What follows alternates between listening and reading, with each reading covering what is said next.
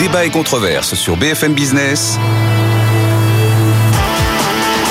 Nicolas Dose accueille les experts. Bonjour et bienvenue. L'actualité économique du jour, le fameux prix plancher. Ce sont les deux mots stars après le passage d'Emmanuel Macron au Salon de l'Agriculture. Est-ce l'idée géniale qui règle enfin le problème des revenus des paysans? Ça semble typiquement euh, la solution. Bah, Évidemment, c'est bien sûr. Pourquoi on l'a pas fait plus tôt On va poser la question. Et puis, je vais élargir à la question du protectionnisme. On voit que le protectionnisme séduit systématiquement les opinions publiques, là où généralement la plupart des économistes en disent le plus grand mal.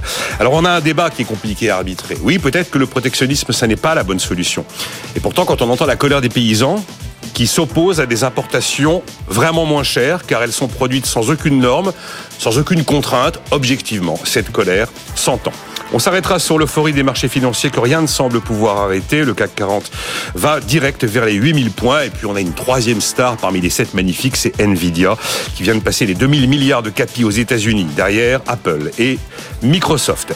Et puis, une innovation incroyable de la part du MEDEF qui se dit favorable à la TVA sociale ou la CSG sociale. C'est parti. Concept totalement inédit. Euh, bonjour Jean-Marc Daniel. Bonjour. Euh, professeur à l'ESCP, vous avez publié Redécouvrir les physiocrates pour une écologie libérale, plaidoyer pour une économie intégrant l'impératif écologique chez Odile Jacob. Vous êtes membre du comité éditorial de Pour l'écho avec à la une numéro de février, la crise du logement, à quand la fin des travaux Frédéric Farah, bienvenue. Bonjour. Ça fait beaucoup trop longtemps qu'on ne sait pas. Ah ben oui, je suis ravi de vous retrouver. Ben voilà, enseignant à l'université Paris 1 Panthéon Sorbonne. Bonjour Jean-Pierre Petit. Bonjour Charmy. Président des Calivers de l'économie, organisme de conseil en stratégie d'investissement. Je ne vais pas commencer par Jean-Marc parce que je connais son point de vue sur euh, le prix plancher. Ça vous séduit le prix plancher, Frédéric Farah? C'est pas la solution euh, miracle, mais moi ce qui m'intéresse dans les débats en ce moment, même si c'est pas selon moi la solution miracle, c'est qu'en fait il y a toutes sortes de croyances qui, qui sont en train d'être ébréchées ou s'effondrer. C'est-à-dire quoi? C'est-à-dire qu'on nous avait expliqué dans les années 80 euh, qu'il était il fallait en finir avec les prix administrés. Euh, je rappelle, c'était 86 ou 87 la fin euh, des prix que l'on pouvait du blocage des prix. Hein. donc et on avait dit la métamorphose de la PAC en 92, on avait dit voilà, il faut laisser les mécanismes de marché œuvrer davantage parce que je rappelle qu'avant c'était des prix garantis. Alors aujourd'hui, qu'est-ce qu'on voit? Un, sur le marché de l'électricité, on se dit oulala, les prix sont pas très bien formés. Maintenant, on dit pour les agriculteurs, ça, ne va pas trop, etc. Alors, euh, je dis pas que c'est la solution. Euh, c'est pas la solution pour une raison simple, c'est que dans l'environnement dans lequel nous vivons, qui est l'environnement européen, c'est-à-dire que euh, nos agricultures sont en concurrence, veut ou veut pas, même si on fait partie de l'Union européenne, parlons même pas de l'agriculture des autres pays. Donc le prix plancher euh, c'est, on va dire, cotère sur jambe de bois. Ça, ça va pas être, ça va pas régler euh, le problème. Alors certains parlent du coût du travail en disant oui, il faut écraser le coût du travail. Bon, mais euh, le coût du travail, on a déjà fait des efforts de dingue. Donc je crois que c'est un petit peu pour aider, mais ça ne réglera rien dans le fond.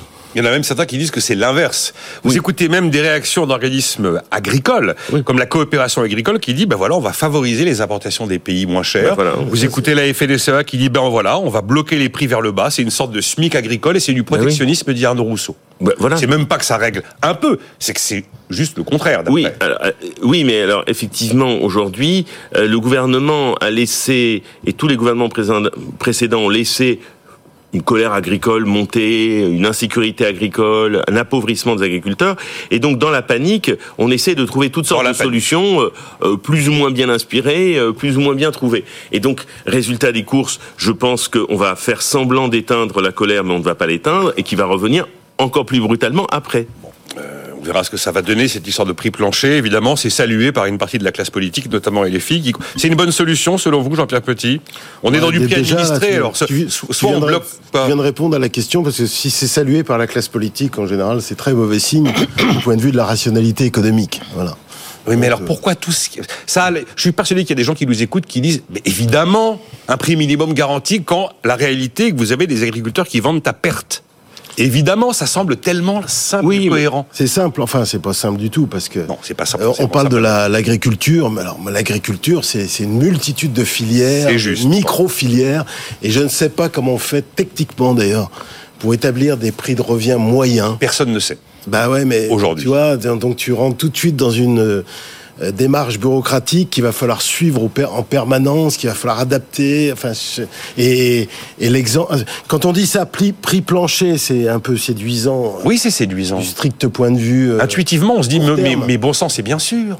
Oui, voilà. Ah oui. Mais c'est une idée qui, si elle était appliquée de façon uniforme, générale, aboutirait à probablement des effets extrêmement pervers sur les importations de de, de biens étrangers, de biens agricoles ou de d'engrais ou de euh, d'intrants, comme on dit euh, généralement.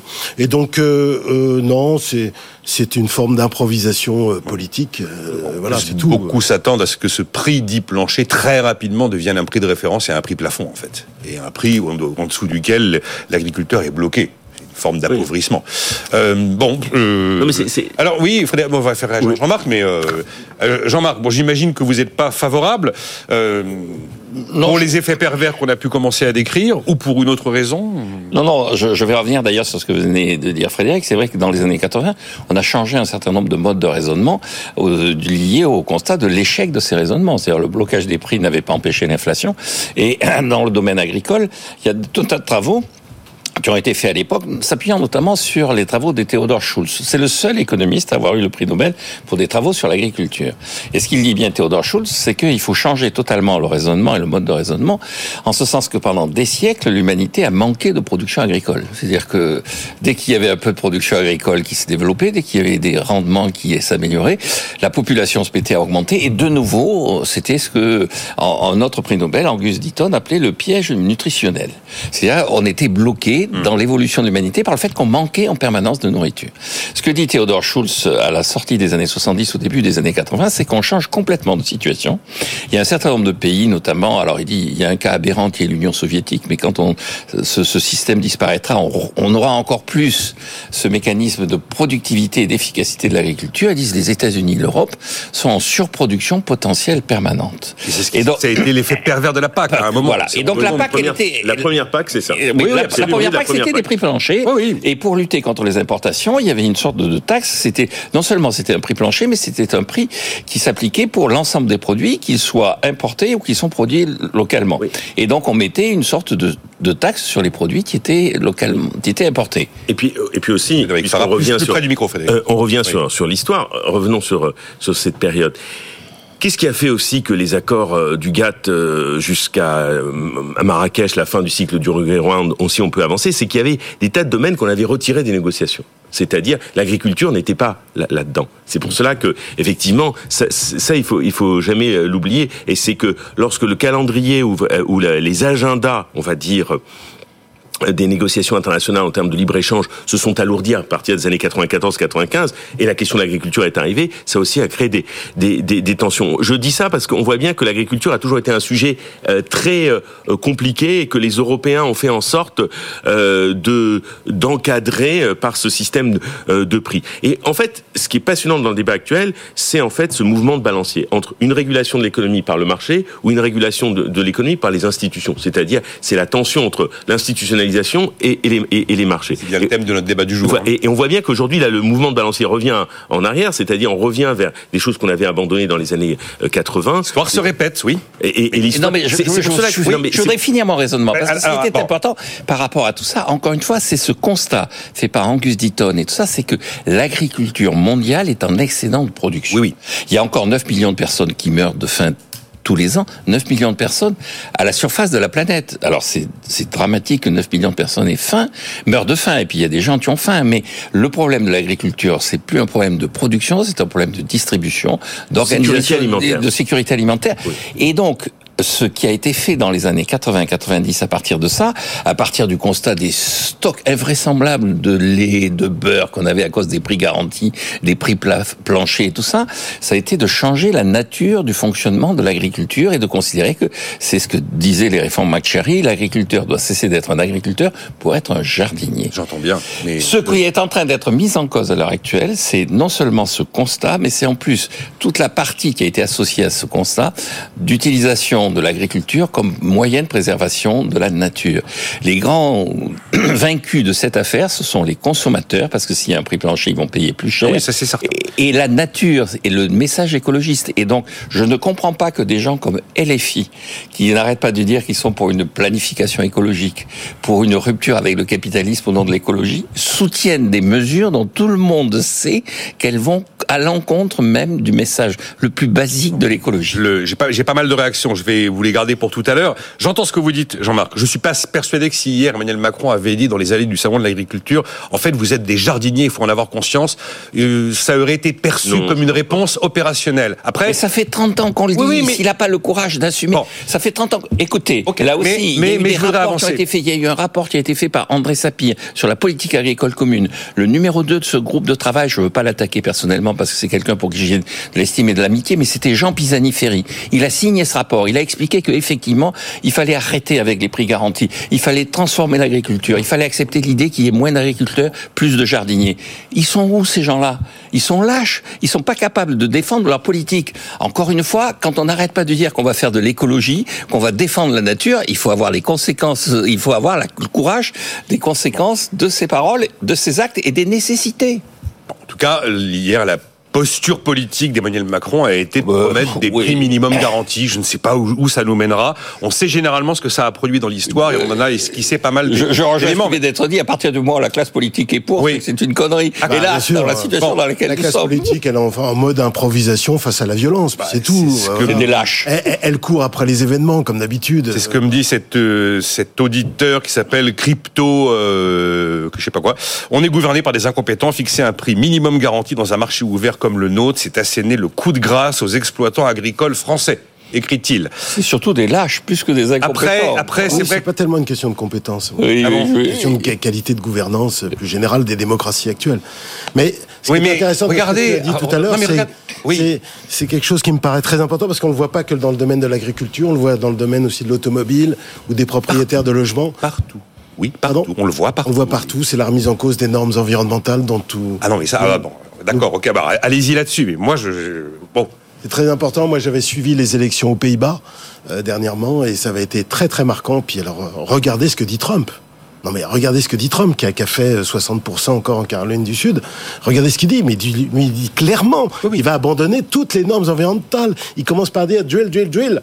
Donc il va subventionner le, le fossile. Il est pour l'interdiction de toutes les normes qui poussent notamment les fonds de pension américains fédéraux ou fédérés À faire de l'ESG, investir hein. dans l'ESG, c'est-à-dire l'inverse de ce qu'on fait nous à longueur de temps en Europe. Comment se fait Alors, mais je ne sais pas si vous vous rendez compte, mais comment pouvez-vous continuer à euh, supporter l'idée qu'on va continuer dans la transition énergétique, écologique, etc., climatique, alors que le premier, la première puissance mondiale émettrice d'environ 12-13% des émissions de CO2 dans le monde, ça soit dessus, hein, faut, faut quand même bien le dire. Ça, pour l'avenir, euh, pour les années à venir, euh, c'est très challenging. Non, mais, d'ailleurs, c'est la raison oui. pour laquelle Biden a annoncé euh, un assouplissement des Ah oui, contraintes vertes imposées à l'automobile Oui, américaine. Bon. Il est comme, ah, mais toi, il suit oui. les événements, il subit Bon. les événements, donc c'est très négatif. Du point de vue de la Mais ça, com, bon, il n'est pas crédible. euh, Juste Sur le un mot recul, pour- oui. Alors, juste un mot pour rebondir. Et vous faisiez allusion à à mon livre. Le véritable problème, c'est l'échec politique du message écologique, parce que ce message a été un message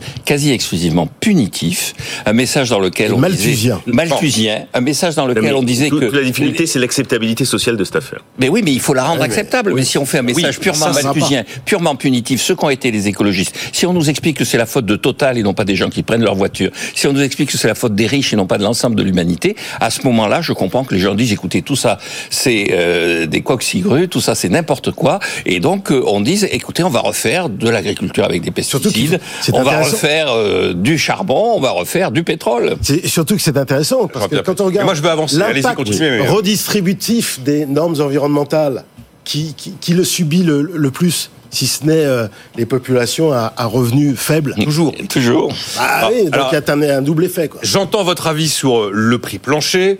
Euh, à côté de ça, quand vous entendez des agriculteurs qui, qui vous expliquent qu'ils vendent à perte et qu'ils ne voient pas comment ils vont s'en sortir, il y a un moment, il faut essayer de trouver une issue. Alors, est-ce dans la réécriture d'Egalim 3 en Egalim 4 avec un nouveau mode de fixation du prix de la matière première agricole qui introduirait la prise en compte d'une partie des coûts de production, ce qui n'est pas le cas aujourd'hui? Je pense que c'est la seule solution aujourd'hui d'avoir un système de fixation effectivement du prix de la matière agricole qui soit crédible et qui fonctionne. Mmh. Tandis que dans Egalim 3, eh bien, on s'est rendu compte que l'une des trois options qui étaient proposées qui consiste à faire valider par un tiers de confiance ce prix de la matière première agricole, manquait un petit peu de transparence, et pourtant elle est présente dans 70% des négociations. Mais Alors allez-y, Jean-Marc. Ce que vous dites n'a pas de sens. Qu'est-ce qui n'a pas de sens De dire on va leur garantir un prix minimum. Non, non, non, mais justement. Mais si, on va à Egalim, c'est de nouveau une fixation des prix. L'enjeu, ce n'est plus la fixation des prix. Bon, ben il faut être clair, il faut laisser tomber. L'enjeu, c'est il y a 40 milliards de valeur ajoutée de l'agriculture, il y a 10 milliards de subventions. L'enjeu, c'est la façon dont on utilise ces 10 milliards de subventions. Aux États-Unis, c'est la même chose. Le revenu des agriculteurs, dans la plupart des pays développés, ce ne sont plus les prix qui les garantissent. Si vous regardez l'agriculture, l'agriculture suisse et l'agriculture japonaise, ce sont des agricultures qui sont totalement subventionnées sur la base de prix. S'il n'y avait pas ces subventions, s'il n'y avait que les prix, eh bien, les Suisses et les Japonais n'auraient plus d'agriculture. Ils leur font une agriculture, ils leur font des subventions sur la base effectivement de leur rôle de ce que j'appelle les jardiniers. Donc Egalim, les prix planchers, tout ça, c'est une vision du 19e siècle quand on courait après la disette, quand on était dans le piège nutritionnel. Il faut sortir du raisonnement Donc piège ça veut dire, ça veut dire Jean-Marc que les gens qui vous expliquent que malgré les mécanismes de marché, ils, vendent ta perte, il faut leur dire, fais, change de boulot. Non, change pas de boulot. tu restes agriculteur, tu restes à la nature, mais ce qu'on attend de toi, c'est pas de produire systématiquement avec des pesticides, c'est d'utiliser tel type de production, c'est d'utiliser, de remettre des haies, c'est d'utiliser une gestion de l'eau. mais le, gars vous dit, le gars vous dit, je gagne pas ma vie en faisant ça. Ben voilà. Mais, mes produits, il, la gagne. il la gagne puisqu'il a des subventions. Bon. Alors il y, a un, un autre parce que moi ce qui me frappe c'est qu'effectivement à chaque fois et c'est ce qu'on disait euh, notamment sur l'abandon de quantité d'objectifs verts. À chaque fois, le protectionnisme séduit l'opinion, euh, Jean-Pierre Petit. À chaque fois que vous avez Biden qui dit je suis euh, tarifman, ça cartonne. Euh, Trump plutôt. Et Biden qui avait interdit plus de 350 produits américains à la vente vers les Chinois. Donc le protectionnisme séduit l'opinion. Je pense que si je pose la question à chacun d'entre vous, il va m'expliquer que le protectionnisme n'est pas la solution. D'abord, euh, le protectionnisme, c'est un peu trop général. Oui, c'est général, je suis d'accord. On a quand Ça même... peut être du protectionnisme par les droits de douane, du protectionnisme par les normes, comme le font aujourd'hui les Américains. bon. C'est un peu généraliste, puis ça dépend des produits. enfin, moi, je, pense que plutôt que de dire protectionnisme libre-échange, il y a, il y a des, parfois des actions ciblées qui, dans, dans, un, dans un espace de temps donné, peuvent être efficaces. Euh, donc, euh, sur la Chine, par exemple, parce que le, le dossier du protectionnisme depuis 40 ans dans les pays occidentaux, c'est pas la bataille entre pays occidentaux, c'est la bataille entre pays émergents et pays euh, riches. C'est surtout le grand, le grand gagnant de la mondialisation, c'était la République populaire de Chine. Donc c'est la raison pour laquelle en 2016, lorsque Trump s'est présenté aux élections, il a, fait, il a déjà tenu un discours anti, anti euh, libre échange, pro protection, mais surtout anti chinois. Et, euh, et il accusait le Parti républicain et ça ça c'est quelque chose qu'il faut voir dans la vie politique américaine, parce que ça, ça a mordu sur l'électorat républicain, c'est que les, les, les, anciens républicains, ils ont abandonné l'idée de la protection de l'industrie américaine. Et la part de l'industrie a beaucoup baissé, l'industrie manufacturière a beaucoup baissé aux États-Unis. Donc les, les, les, les électeurs républicains ont reproché aux anciennes élites républicaines d'avoir complètement lâché l'industrie américaine, d'avoir fermé les yeux sur ah. l'immigration clandestine mexicaine.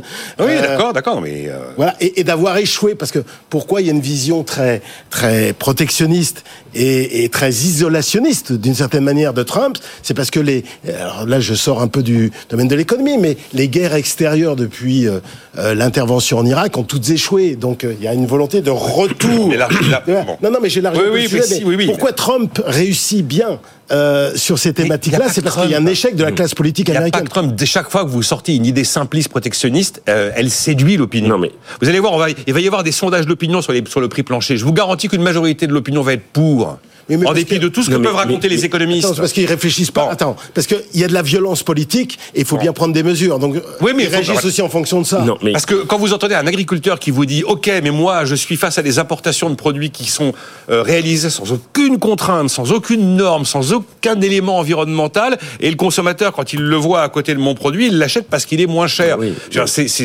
cet agriculteur-là qu'il raconte s'entend. Oui, non mais Frédéric Farah, alors lui, il voudrait du protectionnisme. Non mais ça, ça- s'entend. Alors, euh, euh, disons plusieurs choses. Alors ça s'entend. euh, après, on peut en discuter les fondements ou le, le bien fondé de l'affaire. Mais pourquoi ça s'entend Quel a été le, le grand discours qui a été servi aux populations depuis les années 90 jusqu'aujourd'hui, qui a été le grand discours de remplacement du discours de la guerre froide? Ça a été tout s'explique par la mondialisation. C'est-à-dire la mondialisation était devenue le grand récit, et on a expliqué que la mondialisation allait être profitable à tous et à toutes, aux producteurs, aux consommateurs, aux offreurs, etc. Voilà, tout. Et il y a eu ce grand discours. Aujourd'hui, euh, beaucoup en reviennent. Et certains constatent que oui, certains en ont profité de la mondialisation, d'autres moins, euh, et que par exemple la vieille industrie a supporté cette mondialisation plus qu'elle en a, elle en a, euh, comment dire, bénéficié. Et donc aujourd'hui, forcément, il y a un mouvement encore de retour de balancier en se disant, bah, mais non. Et un des piliers de la mondialisation, c'est le libre échange. La mondialisation ne se résume pas au libre échange, mais ce n'est qu'un des piliers. Et donc forcément, qu'est-ce qui se passe? Bah, mouvement retour. On se dit, bah, on attend plus de protection. Et puis historiquement, si on observe les On choses. marquer une pause là. hein. Oui, oui, non, mais hist- hi- historiquement, euh, les États-Unis ont été historiquement un pays protectionniste. Je rappelle, un des toujours, hein. présidents qui a été le plus protectionniste qui soit, c'était Abraham Lincoln. Exactement. Il, il faut, faut jamais Mais oublier. les Américains ont toujours été protectionnistes, il n'y a pas de problème. Toujours. Et puis, et puis même, juste une chose, il faut jamais oublier que même la première mondialisation qui a lieu à la fin du 19e siècle jusqu'en 1914 s'accompagne d'un protectionnisme dans le même temps. C'est ça qui est, et c'est Béroc qui le montre marque très une pause. dans- C'est intéressant Oui, parce que on marque une pause. Jean-Pierre, on marque une pause. On y revient dans un instant. Ça m'intéresse d'avoir vos avis là-dessus. Parce qu'encore une fois, je pense que les avis des experts et des économistes sont très décalés par rapport au ressenti et à l'intuition des gens qui peuvent nous écouter. Et euh, bah voilà, Euh, on marque une pause. On y revient dans un instant. On parlera des marchés financiers qui se portent si bien tout de suite.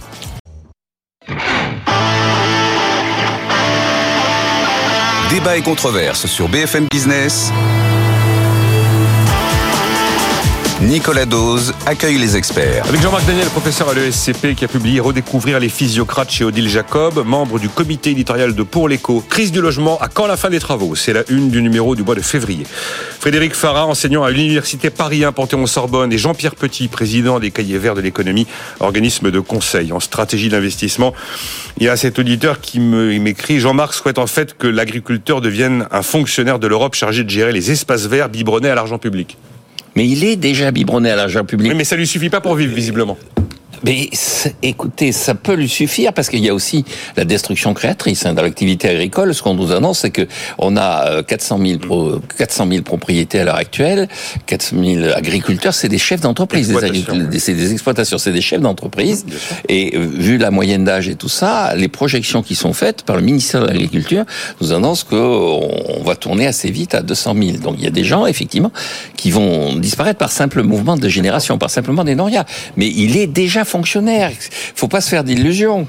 Bah, il va être ravi de vous entendre. Ben, Donc, euh, écoutez, quand on a 9 milliards de subventions, quand on a 19 milliards, 19 milliards d'argent public, parce que les 9 milliards, c'est les subventions. À ça, Ben, il faut rajouter ben la prise en, en charge de la mutualité sociale agricole par l'argent public et tout ça. C'est déjà quelqu'un qui vit sur argent public. et qui dit pourtant aujourd'hui qu'il ne s'en sort pas. Alors, je sais pas moi comment on fait. Non mais je, je, je, je vais pas monopoliser la parole, mais c'est pas ça qu'il dit. Il bon dit je, je ne veux pas qu'on continue la jachère. Je Ah ben, ne il y a- veux pas qu'il y ait des normes. Vous regardez ce qui s'est passé aux Pays-Bas, Jean-Pierre le disait, c'est-à-dire qu'aux Pays-Bas on abat le cheptel parce que ça dégage des gaz à effet de serre et c'est contre ça que les gens ont voté. Vous avez le président de la République et le premier ministre qui viennent de dire que on va favoriser la production de lait. Il y a six semaines, il y a un rapport de la Cour des comptes qui disait que compte tenu des engagements climatiques que le même gouvernement a pris, il allait falloir revoir à la baisse la quantité de le, le cheptel bovin dans ce pays. Vous avez donc des gens qui sont en lutte contre un certain message écologique et un pouvoir qui a été porteur de ce message qui refuse de l'assumer. C'est ça le vrai problème. Et donc l'argent, encore une fois, l'argent. euh, 19 milliards d'argent public déjà sur 40 milliards de valeur ajoutée, vous pouvez en rajouter à la vitesse à laquelle ils dégagent leur chéquier, vous savez, ils peuvent euh, en rajouter 3 ou 4 milliards. Hein. Pierre? Protectionniste, pas la solution. Et puis l'agriculteur qui dit que lui, il s'en sort pas. Et puis qui dit qu'il peut pas vendre ses produits face à des produits qui viennent de zones du monde où il n'y a aucune contrainte et aucune norme. Et on tourne en rond. hein. On n'a pas de solution, quoi, en fait. sur les normes environnementales, j'ai toujours trouvé que c'était très très compliqué. Qu'est-ce qui est compliqué? D'imposer à un pays donné, euh, à une catégorie euh, donnée, euh, les agriculteurs, les automobilistes, les propriétaires de logements, etc., imposer des normes pour sauver la planète. Alors que les autres pays euh, ne suivent pas forcément. Et là, Exactement ce qu'il dit. ça c'est un gros problème démocratique et d'efficience économique d'une certaine génération. Même au sein de l'Europe. On travaille pour les générations futures et pas pour les générations présentes. Et les générations présentes, elles votent plus que les générations futures. Puis on travaille pour le monde alors que le reste du monde s'en fout. C'est, c'est politiquement, je trouve que c'est c'est très challenging ça. C'est d'ailleurs. Fait- c'est oui, mais C'est quand, rare quand on a, quand on a dit c'est challenging, Jean-Pierre Petit, ok, c'est Bah, challenging, challenging, mais alors du coup, parce qu'est-ce que quand on a des pouvoirs faibles, euh, Ouais. aujourd'hui, comme ils sont, ils sont tous très, plus ou moins, mais ils sont tous très faibles dans les démocraties occidentales, et ben on cède à, à la violence, et on fait du court-termisme quasi Et on fait du protectionnisme. Et on Bah fait du oui, Oui, non mais, mais, non, mais de, Alors, Jean- Frédéric Farr, allez-y. Bon. De toutes les façons, euh, le problème, c'est que l'Europe a, a engagé des, des accords de libre-échange avec euh, toutes sortes euh, d'États qui, évidemment, ne sont pas dans la même situation normative que nous. Bon, avec le Mercosur, ça patine. On a fait ça avec Il n'est le... pas ratifié, celui du Mercosur. Non, Je sais, c'est pour ça que je dis Non, mais ça je patine. rappelle qu'il n'existe pas Non, en fait. Voilà, mais ça patine. Autrefois, il y avait le traité avec euh, les États-Unis qui avait été abandonné, qu'on avait appelé TAFTA ou TTIP, etc. Puis ensuite, il y avait euh, TIPP, pardon.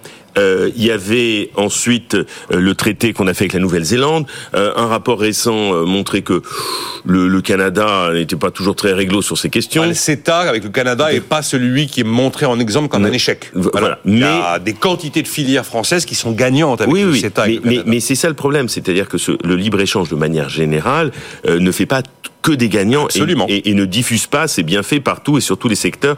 Il faut faire des études sectorielles pour en savoir un, un peu plus. Donc ça, ça, c'est un. Deuxièmement, euh, sur les États, euh, moi c'est mon euh, ma rengaine habituelle. Nous nous sommes défaits de moyens d'action depuis longtemps. La politique commerciale, je le rappelle, dans ce pays est une compétence exclusive de l'Union européenne. Ça, il faut le savoir, c'est le traité de Lisbonne, que ça plaise ou que ça plaise pas. Nous, on peut derrière influencer en disant ben non, on voudrait pas signer, etc. Mais c'est une compétence exclusive. La question de la concurrence, elle se règle au niveau européen. La question de la monnaie n'est plus la nôtre. La question budgétaire, est encadrée. Bon, évidemment, après, vous avez des opinions publiques qui se tournent vers euh, et qu'est-ce qui nous reste? Le fiscal et le social, sur lequel avec lesquels on joue des usines à gaz permanentes. Donc, évidemment, euh, nos opinions publiques sont déconcertées parce que elles attendent une politique industrielle, mais on n'en a pas vraiment la main. La politique budgétaire, on n'a pas vraiment la main. La politique monétaire ne nous appartient plus. Et puis aussi, quand on parle de questions de libre-échange et protectionnisme, je rappelle qu'il y a la question monétaire qui n'est jamais traitée, c'est-à-dire le rapport entre l'euro et, et les autres monnaies du monde, pour savoir si on ne vit pas dans certains pays avec un euro surévalué et avec d'autres sous-évalués. C'est l'évidence. Et, et c'est l'évidence. Il y a des pays pour lesquels il est surévalué, et d'autres sous-évalué. sous-évalués. Et cette question monétaire, elle est complètement souvent passée, euh, comment dire, sous le tapis, on l'a oubliée, alors qu'elle est centrale. Je rappelle que, euh, pour revenir à l'histoire économique qui est pour moi fondamentale, avant qu'on fasse le GATT, on fait un truc avant qui s'appelle Bretton Woods. C'est-à-dire, on met en place un système monétaire international et ensuite on ouvre les économies. Mais si on n'a pas d'accords monétaires qui sont clairs, ouvrir, laisser les économies s'ouvrir avec un désordre monétaire, c'est pas bon non plus. Donc effectivement, je comprends que les opinions publiques attendent des gouvernements des réponses qui ne viennent pas ou des promesses qui ne sont jamais Mais tenues. si je vous suis bien à ce moment-là, le début de réponse, c'est qu'il faut reprendre notre politique commerciale qui a Oui. été délocalisée à Bruxelles. Il faut reprendre en main notre politique monétaire qui a été délocalisée à Francfort. Et il faut abandonner totalement les contraintes budgétaires qui ont été réécrites tout récemment. et qui ont été mal réécrites. Bon. et, et- et- Ça veut dire frexitant. Non, désolé. Ah ben, ça veut dire, ça veut dire euh, renégocier bien des choses. Non, ça Euh, veut dire comment vous recevez ce- le, le- le discours de Frédéric oui, Farah Le discours est simple, c'est-à-dire il faut qu'on puisse faire du Oh, protectionnisme. Si c'est simple, alors Oui, je suis oui, non, rassuré. il faut qu'on puisse faire du protectionnisme. Je rappelle quand même que le principal bénéficiaire de la mondialisation, c'est pas la Chine, c'est le consommateur, Oui, c'est le consommateur. consommateur européen. Oui. Au niveau de la produ- du producteur, c'est quand même la Chine. oui, non, mais au niveau, les au niveau quotidien, sont, au les niveau Américains sont pas contents. Il y a China Shock, ils ont écrit là-dessus en disant que vraiment ils avaient supporté ça et ça a nourri Trump, hein, l'idée du China Shock. Le consommateur a Le- été gagnant, il n'y a aucun doute. Le consommateur est gagnant. Et comme le rappelle Frédéric Bastiat, le consommateur c'est tout le monde, alors que le producteur c'est des secteurs, c'est des blocs. Le consommateur c'est tout le monde. souvent écharpé, du Jean-Marc, sur ce On sujet-là. fait du protectionnisme. Donc je rappelle. Laissez-le je finir, finis, je Frédéric, finis. Frédéric, laissez-le finir, laissez-le finir. La- je rappelle quand même que la principale préoccupation des gens quand on leur pose la question, c'est leur pouvoir d'achat. Oui, oui, Donc oui. mesures commerciales protectionnistes, on érode le pouvoir d'achat. Ah ben, le prix plancher, Deuxième élément, tu érodes le la pouvoir monnaie. d'achat. La monnaie. La monnaie. Concrètement, on est surévalué parce que c'est ça que ça sous-tend, puisqu'on n'arrive pas à exporter, on est en déficit extérieur. Donc dévaluation. Conséquence, qui paie la dévaluation Le consommateur. Hum. Pouvoir d'achat de nouveau érodé. Conséquence, euh, position numéro 3. On va pouvoir généraliser la dette publique et tout ça. Qui va prendre ça plein la gueule avec des taux d'intérêt à 3,5, 4% C'est le contribuable d'aujourd'hui et surtout le contribuable de demain. Donc, il faut pas se faire d'illusions la population, effectivement, est assez, en général, assez remontée contre euh, le libre-échange. D'ailleurs, c'est ce que disait Tobin quand son nom était associé au travers d'attaques à des positions protectionnistes. Il disait les économistes, en général, la plupart, même la quasi-unanimité des économistes sont favorables au libre-échange. Mais il dit ce qu'il y a de singulier en économie, c'est que tous les économistes, pratiquement tous, dit-il, sont favorables au libre-échange et tous les hommes politiques, pratiquement tous, sont favorables au protectionnisme. Eh ben oui, et donc exactement. il disait, la raison pour laquelle, c'est parce que les hommes politiques n'arrivent pas à faire comprendre que le libre-échange, c'est le pouvoir d'achat. Et donc dans une société, une société qui réclame du pouvoir d'achat, il faut non seulement préserver le libre-échange, mais le promouvoir. Dernier élément, on a parlé du CETA, on a parlé du GETA, de l'accord de libre-échange avec le Japon. Au Parlement européen, puisque c'est au niveau européen, les Français se distinguent à chaque fois par des propos et des mesures protectionnistes sur des États qui sont des États qui sont dans les normes tout aussi rigoureux que nous. Et je rappelle quand même que les écologistes ont voté contre l'accord du Japon avec le Japon. Quand on voit les normes environnementales au Japon, si c'est pas des tartuffes, qu'est-ce que c'est C'est assez extraordinaire ce que vous dites là, Jean-Marc Daniel. Tous les, quasiment tous les économistes vous défendent la taxe carbone comme outil principal de la Euh, transition verte. Oui, absolument. Au niveau politique, on n'y arrive pas. Quasiment tous les écologistes ont plutôt une opposition vis-à-vis du protectionnisme. Au niveau politique, c'est toujours des solutions protectionnistes qui sont mises en avant. Oui. Les économistes généralement défendent le libre-échange et les politiques et notamment les oppositions, ils sont farouchement opposés. je- Bon, je- alors, je- je- après, je sais, il y, a, il y a des gens parce qu'un producteur, c'est un employeur. Et pour qu'il y ait des employés, il faut qu'il y ait des employeurs aussi. Et donc, Oui, si vous avez que des consommateurs, Oui. Je et plus d'employeurs, euh, euh, n'hésitez pas à faire Je- Jean-Pierre Petit. Je vous trouve beaucoup trop calme là. Je- je- je- Il y a un je- truc qui va pas. là. je- je peux- je me réserve. Alors soit, soit c'est le désespoir devant. euh, soit il est d'accord, soit il est abattu. je, je- je- désespéré. je- je- je- je peux faire. de- de- Soyez pas trop ligne straight to the point et- comme je dis. vo- Voilà. Bon. Euh, J'ai j'ai été étonné que de Bastia, tu ne cites pas sa phrase que si les marchandises ne traversent pas les frontières, c'est les armées qui le feront. Donc j'ai été Oui. étonné que tu ne le, le cites pas. En plus, qui En plus. Non mais été, j'ai été étonné que tu cites pas ça euh, en tant que tel. Euh, Krugman disait que le libre échange c'est un optimum de second rang. Tu te souviens de ça? Mm. Oui. Mais euh, mais cela étant dit, euh, juste une chose. Euh, Si on revient sur, sur un instant sur, sur le GATT et quand on relit euh, comment dire le, le préambule, il est clairement dit le terme de libre-échange n'apparaît jamais. C'est très curieux. Hein, quand on lit les accords du GATT, free trade n'apparaît jamais dans le texte. Je, je tiens à le dire euh, quand on lit le texte, euh, les accords du GATT. Et en plus, au début, c'est très intéressant ce qu'il dit. C'est que le commerce international doit être avant tout tourné vers la croissance et le plein emploi. C'est ce qui est clairement dit dans, dans les accords du GATT. Ça, ça, c'est clairement dit au tout début, hein, vraiment dans le préambule. Euh, c'est- Donc pas vers le pouvoir d'achat le consommateur. non, c'est tourné vers la croissance et le plein emploi. Mais la croissance, c'est le pouvoir Et- d'achat. Et c'est le pouvoir d'achat. Parce que qui dit Euh, La croissance, croissance, c'est le pouvoir qui d'achat. dit Oui, d'accord. croissance dit revenu. Oui, Voilà. oui. Non mais ju- juste et puis on va laisser mais- la parole Ouais, à on va Jean-Pierre. laisser la parole à Jean-Pierre. J'aimerais savoir Je- s'il pense que c'est je vais je vais rebondir sur ce qu'il disait aussi sur les États-Unis. Vous n'avez pas répondu, enfin, sur l'histoire de le. Le problème, c'est l'Europe, mais bon, allez-y. Mais non, Euh, c'est pas l'Europe. Le problème, c'est pas l'Europe, puisque pas, la Frédéric solution disait, le problème, c'est qu'on propose, a- on a lâché la monnaie, Mais on a lâché laissez-moi- le commerce. Laissez-moi, oui. Bon. Ce qu'il propose au nom de l'Europe, c'est de faire du protectionnisme, c'est-à-dire éroder notre pouvoir d'achat, c'est de pouvoir effectivement dévaluer les monnaies, c'est-à-dire éroder notre pouvoir d'achat, pouvoir faire de la dette, c'est-à-dire ruiner la génération non, future. Est-ce que c'est le problème, c'est l'Europe, ou est-ce que c'est les solutions qu'il met en avant Juste un mot sur Alors, le protectionnisme américain. C'est vrai que les républicains, Lincoln était hyper protectionniste et il y a une tradition chez les républicains de protectionnisme. Mais je rappelle quand même que Bill Clinton a gagné les primaires en 92 en allant dans une usine sidérurgique où euh, on lui demandait s'il allait maintenir les mesures de protection sur l'acier mises en place par Bush. Et il a répondu aux sidérurgistes non. Parce que mon objectif, c'est pas dans ce pays qu'il y ait de la production d'acier, c'est que les Américains aient un emploi. Vous n'avez pas vocation à passer votre vie dans une usine sidérurgique, vous avez vocation à être des Américains avec un certain niveau de vie et avec un emploi. Vous aurez un emploi dans d'autres secteurs parce que l'économie est quelque chose de vivant. Eh bien, ce message-là, il faut le porter et continuer à le... Et il a gagné les primaires et l'élection. Oui, mais, mais Alors, va- Jean-Pierre Petit. Oh, Je Jean-Pierre voudrais Petit. juste revenir sur l'histoire américaine pour dire mais que pas le- que l'histoire américaine, parce que Frédéric Non, non, a mis en cause l'histoire européenne aussi. Et ça, Oui, c'est oui, mais intéressant. j'ai- j'aimerais Oui, revenir mais le lead parce- vient souvent des. Bon, après, je voudrais quand- Alors, le dernier, est, ils ont fait une OPA sur les biscuits. le dernier républicain protectionniste, c'était Richard Nixon. Parce qu'après, Reagan a quand même ouvert les Oui. marchés. Et Bush, euh, sur son mandat, Bush père, a, a- a continué fondamentalement Ah, là-dessus. il a fait des droits sur l'acier, quand même. hein. Ouais, mais c'était marginal, fon- fon- fondamentalement. Et Clinton a pu dire ça en 92 parce qu'on était dans l'euphorie des dividendes de la paix. Parce que le problème, c'est que ça interréagit avec la géopolitique mondiale. On a une Chine qui est beaucoup plus agressive aujourd'hui. Bien sûr. Pas, pas sur le 92, strict plan commercial, économique, sur le plan stratégique, même sur le plan militaire et technologique. Et il y a un discours de retour vers la nécessité de la puissance. De la puissance et, donc de la souveraineté. On l'a vu avec Covid, on le voit évidemment avec la guerre d'Ukraine, etc. Et c'est plus général. Et, ça dépasse la macroéconomie et les, règles, euh, enfin, les, oppositions historiques qu'on a entre partisans du libre-échange et partisans du protectionnisme. Je crois que ça dépasse très largement ce débat-là. Aujourd'hui, on voit bien que l'Europe, alors si on veut revenir sur l'Europe, est en difficulté stratégique. Stratégie. D'ailleurs, elle n'a pas, de elle a pas, elle a pas véritablement de stratégie. Surtout si, si Trump l'em- l'emporte le, le 5 novembre prochain. Donc, il y a- il y, a un problème de souveraineté alimentaire, de souveraineté sanitaire, de souveraineté évidemment militaire, hein, parce que euh, il y a un problème de production, notamment au niveau des munitions, etc. De souveraineté technologique. Alors là, je ne sais pas si on va parler du Nasdaq et Bah, des résultats si, Nvidia on- tout on à en a l'heure. déjà parlé ici. C'est tellement évident. C'est l'échec- lunaire, les- les- l'échec du marché unique. Parce que le marché unique, l'acte unique en 85, le marché unique en 86, qu'est-ce qu'on disait? On disait, quel était le discours public, d'ailleurs, des élites politiques en Europe? C'est qu'on allait faire des géants.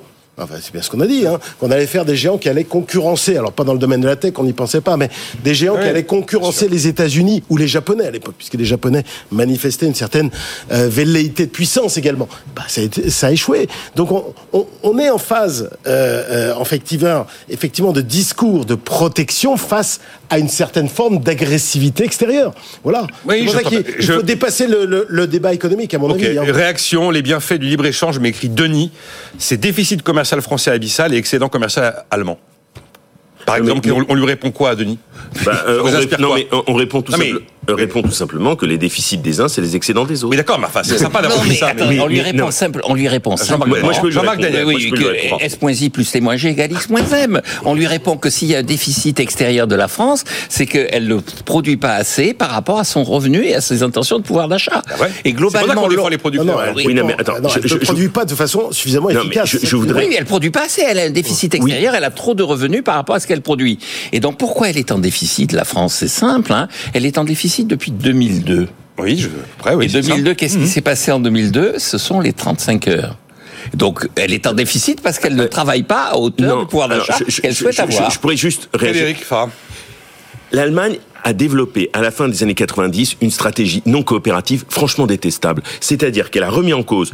euh, Elle s'est en- mise à travailler. Non, elle a remis en cause son, son, son état social. Elle a bénéficié d'un- d'un d'un euro qui est un marque sous-évalué. Elle a fait euh, de l'exportation du chômage chez son voisin et elle s'est détournée de l'Europe pour aller vers les marchés émergents et elle a joué contre nous. Oui. Voilà ce qu'elle a fait. d'accord au Et- début, et- mais c'est plus le cas Et, depuis, et- et- euh, non, mais mais ça c'est le point de départ parce que c'était l'homme malade de l'Europe et qui ensuite a fait sa croissance sur notre dos de manière en plus en bénéficiant d'un d'un marque qui lui était sous-évalué. Et nous, quand on a dû supporter pour notre industrie un euro qui monté en juillet euh, 2000 2008 à 1,60, c'est de la folie furieuse. À 60, c'était chaud. Ah oui, ça je comprends. Les Allemands sont déloyaux. Vous avez compris pourquoi ils sont déloyaux Ils travaillent. Non. C'est vachement déloyal. Un soix- un Mais 60, nous, c'était a- en fait non, un nous, choc. on a un choc toujours une hein, nous. productivité à part de manière récente. On a toujours une des meilleures productivités en Europe. On peut pas nous le faire. Mais on travaille pas. Alors, des si, on travaille, mais pas. c'est- Euh, moins le cas maintenant. Moi, j'ai beaucoup Jean-Pierre. Petit. J'ai beaucoup critiqué. Ah ben, la L'Allemagne n'est plus la même qu'en 2002 actuellement. Elle mais, euh, sous-performe. Oui, oui, elle Elle sous-performe. oui, depuis le milieu des années 2010. Ben, Donc, bien euh, sûr, voilà. elle sous-performe. Qu'est-ce qu'on répond à cet auditeur qui dit ce qui doit changer, c'est qu'on ne doit plus importer des produits qui n'ont pas les mêmes règles phytosanitaires que les nôtres Bah, de toutes les façons, c'est l'enjeu des, des- des normes techniques, sanitaires et Ah oui, mais phytosanitaires. c'est ça le On problème. est en plein dans les fameuses, enfin, parmi la montagne de revendications des agriculteurs, il y a ça. Oui, mais- Et quand je vous disais, ça s'entend. Mais bien sûr que ça s'entend. Parlons Eh, mais de alors choses positives. Positive. Bon, il, veut, il qu'on- Nvidia. il veut qu'on avance. euh, on lui- Je suis Non, pas mais- du tout d'accord avec ça. Ah ben, non, allez-y, allez-y, allez-y, Non mais Jean-Marc, écoutez, Jean-Marc, allez-y, écoutez, franchement, allez-y, allez-y, allez-y. là aussi, puisqu'on fait de l'histoire économique et tout ça, le Made in Germany, il a commencé parce qu'effectivement, il y avait un certain nombre de producteurs anglais qui disaient, on va pas importer des produits allemands quand on voit comment les Allemands traitent leur main d'œuvre, quand on voit le- l'état social allemand par rapport à la façon dont on traite l'ouvrier britannique. Et donc Gladstone, qui était le premier ministre de l'époque, a dit, écoutez, si vous pensez que les Allemands se comportent mal, vous allez boycotter les produits allemands. Et donc on va mettre sur les produits qui arrivent d'Allemagne, Made in Germany. Comme ça, vous achèterez que des produits qui correspondra, qui correspondront à l'état Ça social. m'étonne pas- Ça m'étonne pas que tu le cites parce que c'était un préoccupé, obsédé par l'équilibre budgétaire, Gladstone. Oui, absolument. Mais oui, je- je le sais. C'est pour ça que tu le donc- cites. Et le bilan de tout ça, c'est que l'anglais moyen, quand il a vu Made in Germany, il a vu que c'était moins cher. Il s'est dit, en plus, contrairement à ce qu'on nous raconte, l'ouvrier allemand est pas si maltraité que ça. Et en plus, il est assez efficace. Et donc, le Made in Germany a été un succès pour les Allemands et pas pour les Anglais qui l'avaient mis en place. Allez, on avance, on a moins de 10 minutes. On avance, Jean-Pierre Petit, Jean-Pierre Petit. le CAC à parce que- 8000, euh, les te sept- laisse, on Il y a te des les- gens heureux, ce sont les Non, non, non, pas 9 minutes de cette magnifique. Mais bon, qu'est-ce que ça vous inspire, ces marchés qui, traditionnellement, on dit, mais comment expliquer cette incroyable déconnexion des marchés financiers par rapport à une économie mondiale qui est quand même dans une phase de ralentissement? Et vous Alors vouliez m'en dire un mot euh, erreur, il n'y a pas de ralentissement, il y a une même réaccélération depuis quelques mois. de l'économie mondiale. Mondial, absolument. On est à 3%, on était un petit peu moins de 2,5%. Moi, je suis euh, ça très clairement. sais que vous suivez donc, ça euh, très voilà. clairement. Donc, il y a- ça, c'est faux. Et d'autre part, les marchés n'achètent jamais la croissance économique, ils achètent les BPA. Hein. Voilà, faut jamais l'oublier. Bénéfices par action. C'est ça qu'ils anticipent à longueur de temps. Donc ça, c'est c'est déjà une première, première chose. Il la bourse monte plus souvent qu'elle baisse. C'est un scoop, là. Hein. Faudrait quand même le dire à tous nos, nos auditeurs un peu riscophobes en France, hein, traditionnellement un petit peu riscophobes. Elle progresse de 6,5% l'an depuis la de- fin de la Seconde Guerre mondiale. Et les records... Elle promesse de. elle- la, enfin, la bourse. bourse, quoi, la bourse La bourse américaine. Ah, américaine, d'accord. Mais il faut, il y a que Bon, ça elle progresse de compte, hein. 6,5. 66 Jean-Pierre, on répète le chiffre. Plus 6,5 par an depuis. En pouvoir d'achat. depuis la, la fin de la Seconde Guerre mondiale. En pouvoir d'achat. C'est la hausse de quoi? Ah non, 6,5% c'est alors quoi ça, c'est la- l'indice, c'est hors dividende. Alors avec les dividendes, ça fait un peu plus. Et net d'inflation, je crois que depuis 1872, on a les données de Schiller, on est à 6,5 également. On a environ 6,5. Hein. Je pourrais pas dire 6,4, 6,6, mais ça Oui, va. on va oui, pas oui, on va-. La bourse, 6,4 c'est ce qui ou 6,6. rapporte le plus et en rendement risque plus qu'en rendement absolu, puisque au fur et à mesure que le temps s'écoule, le risque des de détenir des actions diminue. Et hormis les périodes de déflation, euh, comme dans les années 30 ou au Japon dans les années 90-2000, les actions rapportent toujours plus que les obligations, le monétaire, l'or, etc. Voilà quelques lois qu'il faut avoir en tête. Ça, j'en suis convaincu. Par ailleurs, vais pas vous dire que les records- va les records CAC à 2000, CAC à 8000, 8000. pardon, euh, S&P 500 s'en à fout. 6000, à 5000. euh, franchement, euh, c'est pas le sujet. Nous, on a fait des études. qu'on aime bien les franchissements de seuil, Oui. les franchissements de seuil historiques sont associés, d'après vous, un an plus tard, en moyenne, à combien de performances des actions? On s'attendait de dire, ah bah, quand on franchit un seuil, c'est c'est négatif, ça va, ça va consolider. Eh bien, non. C'est suivi en moyenne sur le marché américain par une performance dividende réinvestie de 12%. Nous ne sommes pas en bulle. Les gens qui critiquent la tech, etc., il faut qu'ils aient conscience du fait que la tech américaine, dans l'indice S&P 500, c'est quasiment 35%. Il y a, il y a 30 ans, c'était même 7 ou 8%. Alors nous, on s'en aperçoit pas parce que dans l'Eurostox large, c'est 11-12. On a très peu de tech. Et encore, elle est moins performante que la tech américaine. Mais, et il dégage des résultats. Il dégage des résultats extraordinaires. Pourquoi? Parce qu'il y a un marché et parce que les marges sont structurellement très élevées. Voilà. Et donc, le Nasdaq ou le S&P euh, Tech progresse très nettement et surperforme. Il n'y a rien d'étonnant. Alors, il y aura des consolidations. Après, la question que les auditeurs pourraient poser, c'est est-ce qu'on est en bulle? Moi qui ai bien étudié les bulles actions, notamment celles de 29 et celles de 2000, moi j'ai 10 critères, j'ai pas le temps de les, de les- de les citer ici. Euh, si un jour 10. on a le temps, j'aimerais bien regarder les Ah bah critères. oui, bien Ouais, sûr. ouais, ouais, je l'ai étudié, j'ai même fait des textes euh, Ah, euh, assez euh, étoffés là-dessus. Euh, Il y a 10 critères, et là au, au maximum on est sur deux ou trois critères, juste un seul. Allez, un ou deux, un ou deux. quand Allez, même. un ou deux. Un La ou deux. Ah oui, oui, Un ou oui, deux. ah, quand même. C'est de faire comme ça de retenir comme on n'aura pas entré plein dessert, on est au moins l'entrée. les plus deux, fastoches, je vais vous donner les plus fastoches. Allez. La valorisation absolue. Alors, faut C'est pas en prendre qu'un seul indicateur. Faut en prendre, nous, on en prend six. On, prend- on, on met en place un indicateur composite, équipondéré, 6. En général, quand tu es sur 2,5, 3 au-dessus, en, é- en écart type, au-dessus de la moyenne historique, là, tu te, tu te situes dans les niveaux de septembre de 1929 ou de mars 2000. Là, tu es vraiment en gros danger. Là, on est à peu près sur un écart type au-dessus de la moyenne. Prime de risque. Prime de risque, en général, en sommet de bulle, on est en territoire négatif. La rentabilité obligataire dépasse la rentabilité boursière parce que le prix est trop élevé, tout simplement. Eh bien là, on n'est pas en territoire négatif. Je pourrais donner d'autres exemples. Politique monétaire ultra accommodante. Aujourd'hui, on a des taux longs réels, pas loin de 2, pas tout à fait à 2, mais pas loin de 2. On n'est pas, les indices de conditions financières restent encore assez bas. On n'est pas en politique monétaire accommodante. Ce qui se passe toujours en sommet de bulle, c'est une accélération des indices tout à fait extraordinaire qui surprend tout le monde. Par exemple, si vous prenez le grand marché haussier 21-29, en moyenne, chaque année, vous gagnez 26% sur la bourse américaine. Mais la dernière année, d'après vous, vous gagnez combien? Entre le 3 septembre 28 et le 3 septembre 29, 60%. Ça s'accélère, ça devient débile, mais c'est ça les bulles boursières. Les bulles des tulipes, c'était exactement pareil. Vous avez un record d'IPO, tout le monde aimait. Et là, vous n'avez pas d'émission, vous n'avez pas d'émission brute sur le marché américain. Voilà. Donc, vous avez un afflux d'investisseurs individuels. Vous avez la margin dette qui explose aux États-Unis, un afflux d'investisseurs individuels. Tout le monde achète des actions en 29 ou en 2000, même les gens qui n'y connaissaient rien. Voilà. Et là, on n'a pas ça. Donc, on a toute une série d'indicateurs. Je pourrais en donner d'autres. Ah non, il y en a eu pas mal là déjà. Il y a oui, il y en a d'autres.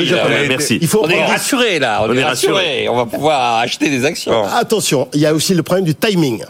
Et comme vous le savez, depuis 1872, euh, euh, la performance boursière de chaque portefeuille est quand même liée à l'année d'investissement initial ou le, le moment de l'investissement initial. Attention, là, en termes tactiques, c'est vrai que ça, ça chauffe un, peu. Ça chauffe un peu. Mais sur le moyen, moyen long terme, ce que je viens de dire, je pense, correspond à la réalité. Je termine avec vous, Frédéric Farah. Enfin, oui, on a 3 minutes 30. Non, merci euh, quand même, Jean-Pierre. Pour rassurer le. Non mais, la, non, mais la, non, mais la démonstration est juste canon, quoi, quand même. Ah non, mais elle est super. La démonstration est canon. Mmh. Mais, et, ah, oui, mais c'était magnifique parce qu'on a beaucoup parlé euh, avec Jean et puis soudain, euh, ah. là, on a eu un moment. Euh, merci. Euh, le, dans un mouvement d'une originalité sans limite, le Medef ressuscite la TVA ou la CSG sociale. La TVA, tu transfères une partie de la facture sur les prix. La CSG, une partie de la facture sur les revenus. Dans le premier cas, bah, on peut faire monter le salaire net. Dans le deuxième cas, on le fera baisser. De toute façon, on allégera le coût du travail. Ça vous, ça arrive à vous titiller encore, c'est ce genre d'idée euh, Ah non, c'est comment Vous vous sentez plus enthousiaste que non, ça Non, non, c'est intéressant, c'est intéressant parce que qu'est-ce que ça veut dire? Euh, Enfin, c'est pas une idée neuve. Euh, on n'a on n'a pas inventé l'eau chaude. Bon, très bien. Euh, on a déjà entendu ça quelque part, comme beaucoup de trucs économiques qui, qui reviennent. Hein, je veux dire, non, mais c'est toujours la même chose parce que on réfléchit comment de manière plus ou moins inspirée, souvent mal inspirée, pour essayer de contenir un coût du travail ou manipuler la fiscalité ou autre. Pourquoi Parce qu'on veut récupérer même de travers un espoir de compétitivité quelque part. Oui, oui, oui, on est Et mais pourquoi Mais parce que on vit dans un environnement où quand on n'a plus d'outils monétaires, je sais que ah. Jean-Marc, on va pas être d'accord, eh bien, on va essayer de de faire, euh, on va essayer de. C'est la dévaluation quand on a perdu l'arme monétaire. C'est ça. Mais et en fait, et, je, je, termine là-dessus. On voit bien que depuis le début des années 90, la montée en charge, comme effectivement, il y a la question du coût du travail. La montée en charge dans le financement de la protection sociale, de la fiscalisation de la protection sociale, par une montée en charge de la CSG depuis 1990. Et donc, et qui aussi euh, pose la question, évidemment, sur le pouvoir d'achat euh, derrière ça. Et donc, en fait, je ne crois pas qu'on puisse faire de la politique économique sérieuse en se réduisant le nombre d'outils à disposition. Voilà. Et je pense qu'au fil des années 90, on a réduit nos outils à disposition. Et pour moi, c'est un problème. Donc, on doit faire des bricolages fiscalo-social pour espérer obtenir quelque chose. Jean-Marc, euh, par rapport à ce qu'on vient de dire, oui, ces deux idées neuves. Oui, c'est ça, oui. Ça fait un moment qu'elles ont été démolies. Je constate deux choses. D'abord, Frédéric, qui est là normalement pour défendre les travailleurs et tout ça, nous a proposé depuis une heure que de baisser leur pouvoir d'achat. C'est-à-dire là, ce qu'ils réclament, c'est pouvoir pouvoir baisser le pouvoir d'achat. Bon, très bien, baissons, baissons. vous me dites qu'on a trop de pouvoir d'achat oui, oui, oui, mais, oui, mais enfin, vous me dites qu'on a trop de pouvoir d'achat. Oui, oui, mais pas assez. moi, je suis pas référencé comme étant le porte-parole d'une gauche militante. Et la deuxième remarque que je ferais, c'est concernant le patronat. Quand il a été candidat aux élections, l'actuel président du patronat avait dit que un de ses grands enjeux, c'était de refaire vivre le, le, paritarisme et que euh, il était contre cette idée que l'État se mêle de plus en plus euh, du fonctionnement de la sécurité sociale, du financement de la sécurité sociale. Et qu'est-ce qu'il nous propose? C'est de faire financer la sécurité sociale par un impôt, c'est-à-dire par quelque chose qui est d'appel à l'État. Donc là aussi, je pense qu'il y a des problèmes de cohérence quand même parmi les gens qui sont à la tête de cette organisation. 30 secondes, si quelqu'un veut rajouter un mot ou se tait à jamais. Euh, non, mais il faut que les agriculteurs deviennent actionnaires un peu plus. Voilà, exactement. Attends, attends. Il faut que les agriculteurs deviennent actionnaires de quoi? Bah, De la bourse, qu'ils aillent en bourse. De la tech ah, de Nvidia. La tech. Voilà. Non, mais juste un, mot quand même. Oui, bah là, un mot. Hein. La tech surperforme. Oui, oui. Le marché action mondial depuis 40 ans, pas depuis la semaine dernière. Oui, à 7, il valent 13 000 milliards de dollars. Meilleure c'est le, le meilleur placement qui soit depuis 40 ans. Donc il faut que la MSA, la, la, la, la, la société, enfin la sécurité sociale des agriculteurs, crée un fonds de pension qui achète de la tech Voilà. américaine. Eh, vous avez vu, il a fallu attendre la dernière seconde pour trouver la solution. La solution. Merci, c'est la MSA Jean-Marc Daniel. fonds de pension qui achète Ça de la serait- que les trucs publics Jean-Pierre achètent des Petit, obliges c'est fini, c'est fini. À demain à 9h. Nicolas Dose et les experts sur BFM Business.